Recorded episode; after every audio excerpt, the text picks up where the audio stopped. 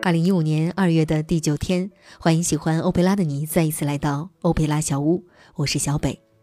节日的气氛一天比一天浓了，我们的心也走到了节日里，心思已经不在工作的状态了。再坚持几天吧，就可以好好的享受假期了。如果你这会儿刚好什么都不想做的话，来听听下面的几个有趣的小故事，但愿他们能让你从对工作无感、逆反的状态中跳出来。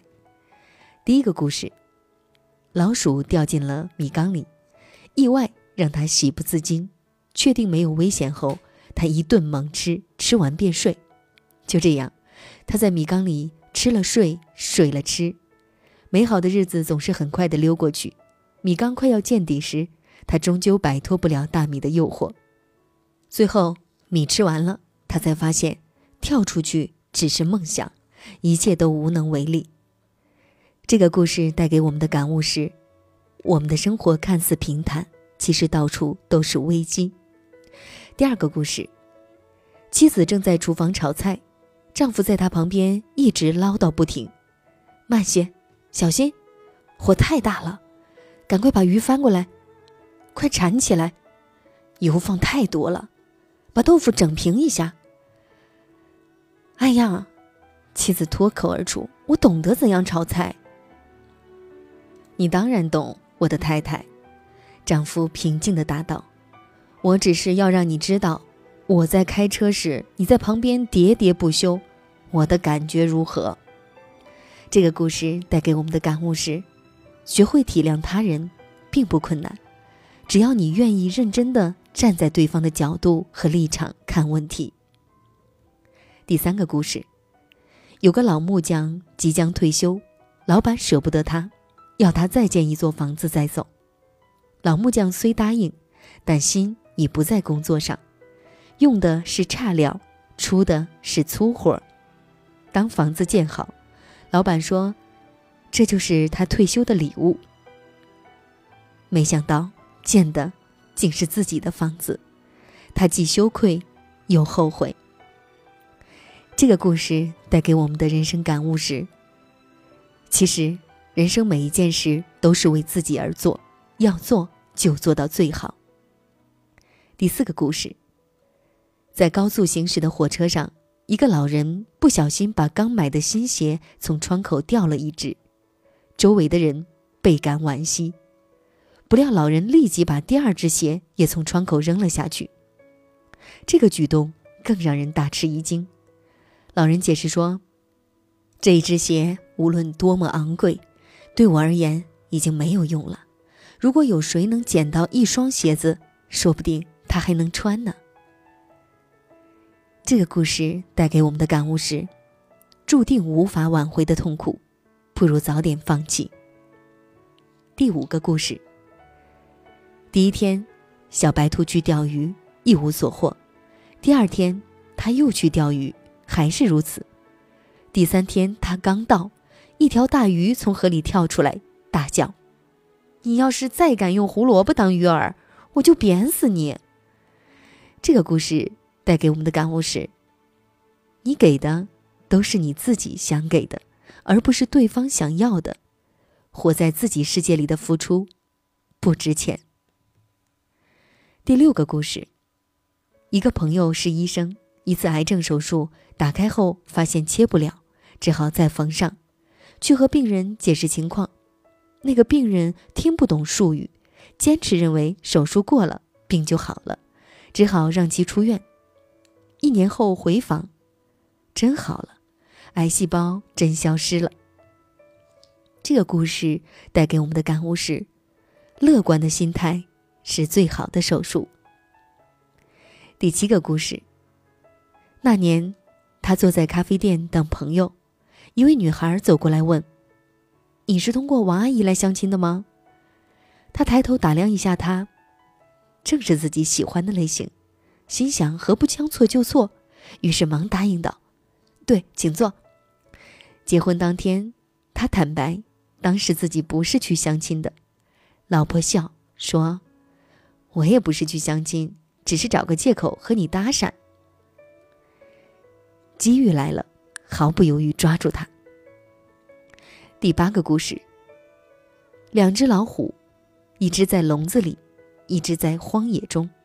两只老虎认为自己所处的环境不好，互相羡慕对方。他们决定交换身份。开始时十分快乐，但不久，两只老虎都死了，一只饥饿而死，一只忧郁而死。这个故事带给我们的感悟是：有时，人们对自己的幸福熟视无睹，总是把眼睛看向别人的幸福。其实，你所拥有的，正是别人所羡慕的。第九个故事。女生公开投票选班花，相貌平平的小梅发表演说：“如果我当选，再过几年，在座姐妹可以向自己的先生骄傲地说，我上大学的时候比班花还漂亮。”结果，她全票当选。这个故事带给我们的感悟是：说服别人支持你，不一定要证明比别人都优秀，而是让别人觉得，因为有你。他们变得更优秀，更有成就感。第十个小故事，也是今天与你分享的最后一个故事。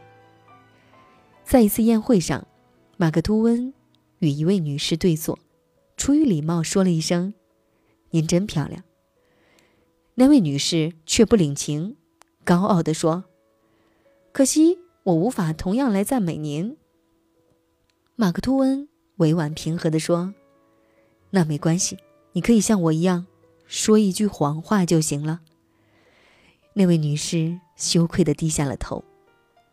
这个故事带给我们的感悟是：你扔下的石头，绊倒的往往是你自己。以上是与你分享的这十个幽默小故事。谢谢所有来到欧佩拉的新朋友，还有老朋友们。最后的一首歌。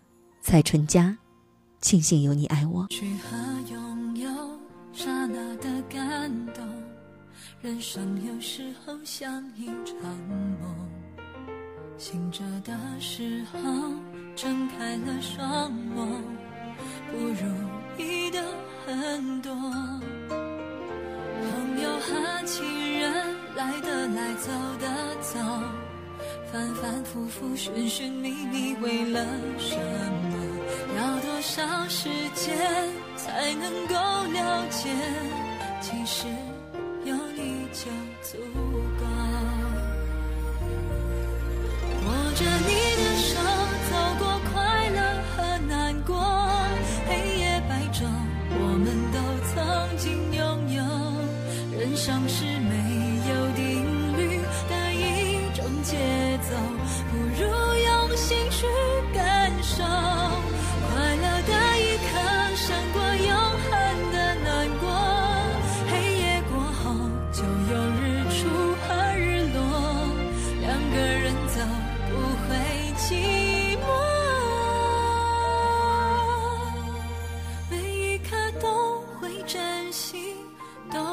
你把我清醒，有你爱我